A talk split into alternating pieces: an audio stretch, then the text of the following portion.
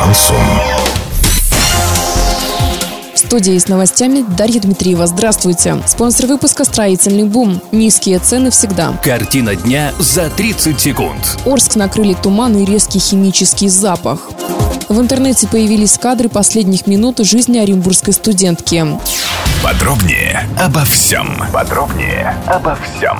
2 февраля утром Орск накрыл плотный туман. К нам поступают звонки от жителей 240-го квартала Северного района, района Телевышки, улиц Красной и Тагильской, которые жалуются на химический запах в воздухе, от которого першит в горле и слезятся глаза. Судя по прогнозу на метеопорталах, в субботу утром в городе была высокая влажность, что объясняет туман, а также штиль. Безветренную погоду химические запахи не развеиваются, а опускаются на город.